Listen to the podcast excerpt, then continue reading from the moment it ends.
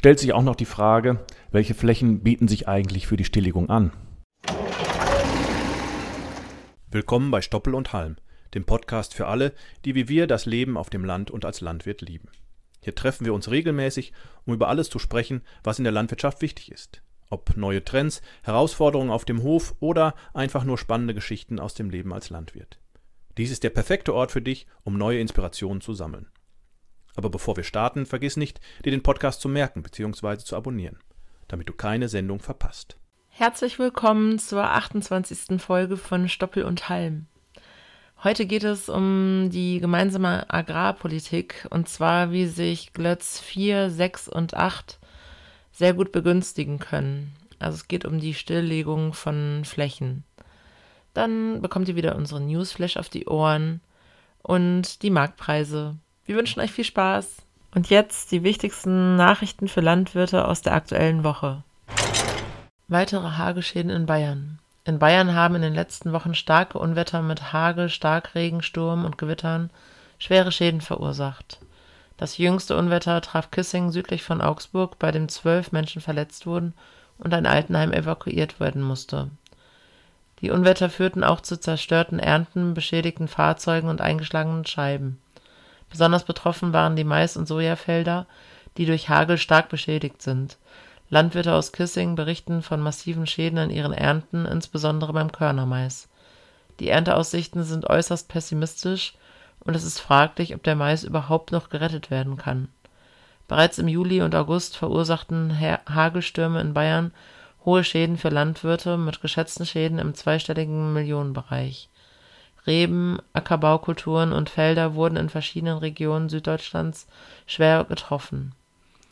Die Unwetterschäden haben auch die Sorge der Landwirte um das Winterfutter verstärkt, da Teile der Maisflächen nahezu vollständig zerstört wurden und Heulager durch die Unwetter beschädigt oder vernichtet wurden. Die Ernte ist nass und teilweise unbrauchbar geworden, und zerbrochenes Glas im Tierfutter verschlimmert die Situation die Landwirte stehen vor erheblichen Herausforderungen, um ihre Betriebe wieder aufzubauen und sich auf den Winter vorzubereiten. Lieferverträge zwischen Molkereien und Landwirten bald verpflichtend?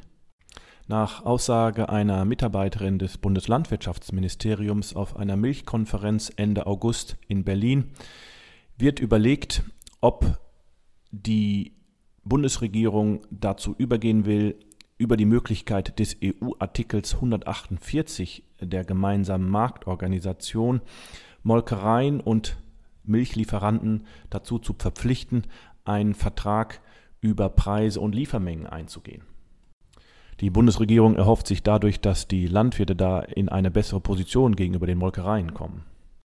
Ob dieser staatliche Eingriff als Regulierung tatsächlich hilft oder nicht, ist bei den Experten sehr umstritten und ob sie tatsächlich eingeführt wird ebenfalls, denn es muss in der Ampelkoalition ein Konsens gefunden werden.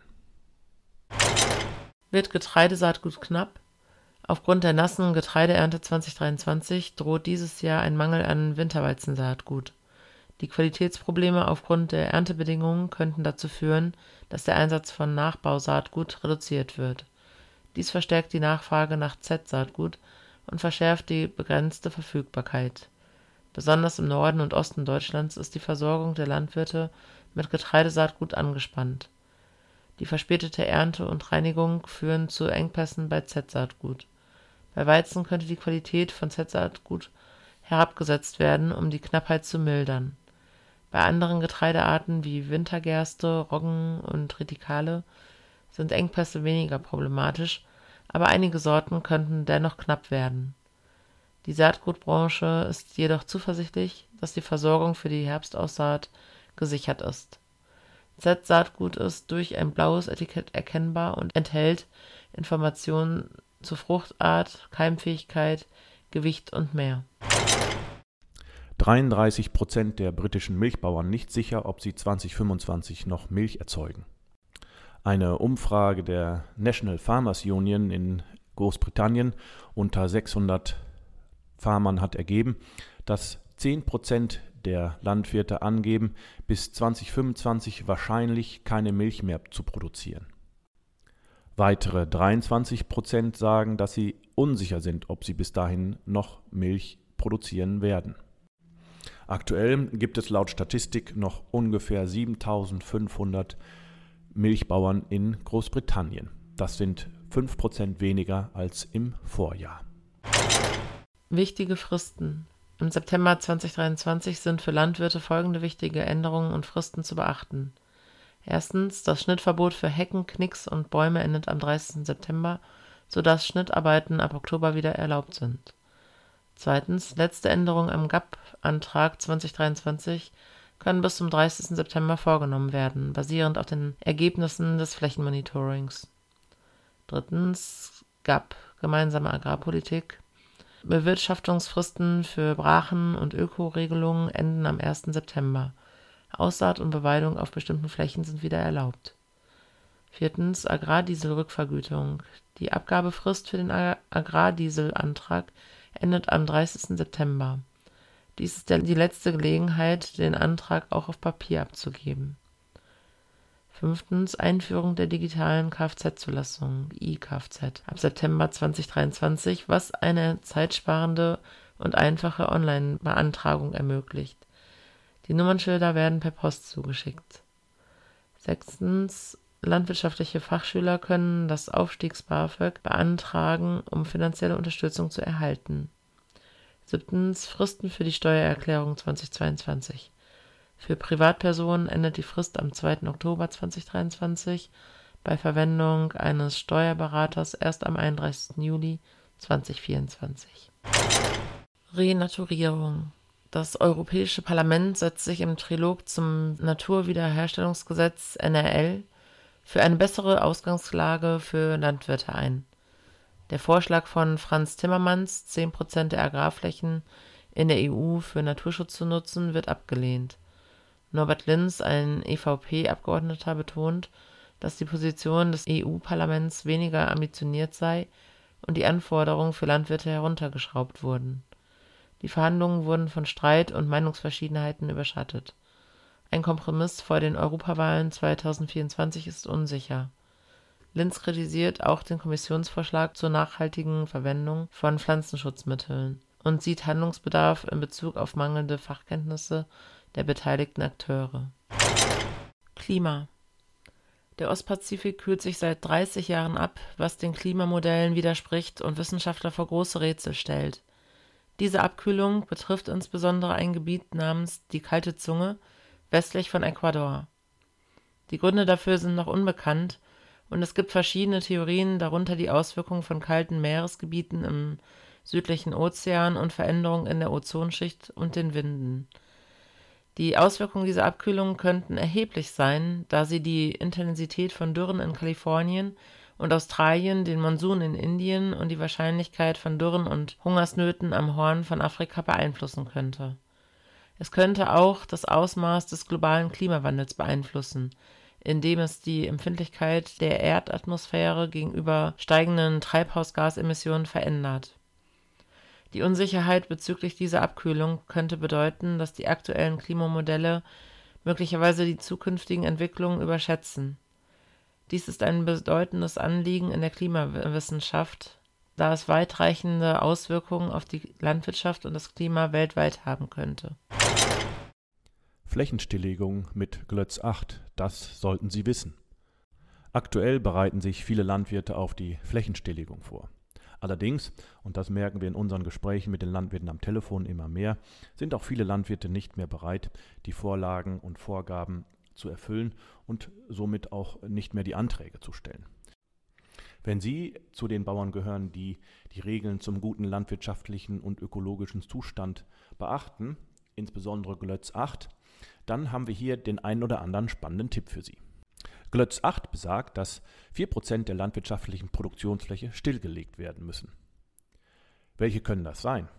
Im Rahmen von Glötz 4 beispielsweise müssen Pufferstreifen angelegt werden. Sind diese mindestens 0,1 Hektar groß, können sie zusätzlich auch für Glötz 8 angerechnet werden. Weiterhin sind die Flächen von Glötz 8 auch für Glötz 6 anrechenbar. Glötz 6 regelt die Mindestbodenbedeckung der Flächen zwischen dem 15. November und dem 15. Januar mit mindestens 80 Prozent. Stellt sich auch noch die Frage, welche Flächen bieten sich eigentlich für die Stilllegung an? Da gibt es verschiedene Möglichkeiten, beispielsweise ungünstig geschnittene Teilflächen oder weit vom Hof entfernte Standorte, um Wege zu sparen. Oder beispielsweise Flächen, für die bereits Bewirtschaftungsauflagen gelten, etwa durch die Dünge- oder Schutzgebietsverordnung. Sie können auch Bereiche entlang von Gewässern mit Bewirtschaftungsauflagen nutzen. Spannend sind natürlich auch Flächen, die sehr feucht sind oder äh, in beschatteten äh, Waldregionen sind, wo sowieso relativ wenig wächst. Nach anfänglicher Diskussion ist ja die Möglichkeit der Selbstbegrünung oder der aktiven Begrünung möglich. Wann lohnt sich denn die Selbstbegrünung? Selbstbegrünung macht natürlich erstmal dann Sinn auf Flächen mit wenig Unkrautdruck, wo man dann keine Angst haben muss, dass nach der Stilllegung die Flächen äh, sehr verunkrautet sind. Wenn Sie aktiv begrünen, wirkt sich das normalerweise positiv auf die Bodenstruktur aus und es wird Humus gebildet. Was ist bei der aktiven Begrünung zu beachten? Es gibt wirklich keine Vorgaben dafür, zumindest zeitlich, wann ausgesät werden muss. Es wird nur gesagt, dass unmittelbar nach der Ernte der Hauptkultur die Saat erfolgen muss. Allerdings gibt hier bei einzelnen Bundesländern doch noch wieder Ausnahmen, die Sie bitte dann mit Ihren Beratern klären. Es gibt auch keine Liste von zugelassenen oder verbotenen Pflanzenarten, also keine Positiv- oder Negativliste. Einzige Bedingung ist, dass es keine Reinsaat von Kulturen ist. Es muss eine Mischung von mindestens zwei Arten sein. Die Mischung sollte zudem winterhart sein und keine schwer bekämpfbaren Arten ent enthalten. Insgesamt ist zu beachten, dass die Fläche eben eine Mindestgröße von 0,1 Hektar aufweisen muss. Die Flächen müssen ein- oder mehrjährig stillgelegt werden und zwischen dem 1. April und dem 15. August ist das Mähen oder das Zerkleinern des Aufwuchs verboten. Bis zum 16. November muss man einmal mulchen oder mähen und auch abfahren und der abgefahrene Aufwuchs darf aber dabei nicht genutzt werden. Ab dem 15. August darf ich dann mit der Vorbereitung für Saatbett für Wintergerste und Winterraps starten. Für andere Kulturen darf ich dann ab dem 1. September aussäen. Ich darf aber nicht im gleichen Jahr ernten, sondern erst im Folgejahr. Die letzte Frage, die wir noch klären können, ist, ob die Flächen beweidet werden dürfen. Die Flächen dürfen tatsächlich ab dem 1. September von Ziegen oder Schafen genutzt werden. Sie sehen eine ganze Reihe von Vorgaben, aber auch Tipps und Tricks, wie Sie schlauerweise verschiedene Regelungen miteinander kombinieren können, so wie beispielsweise Glötz 4, Glötz 6 und Glötz 8. Kommen wir zum Markttelegramm in der KW 36. Die Preise für 25 Kilo Ferkel laut VEZG liegen unverändert zur Vorwoche bei 80 Euro. Auch bei den Schlachtschweinen wenig Veränderung.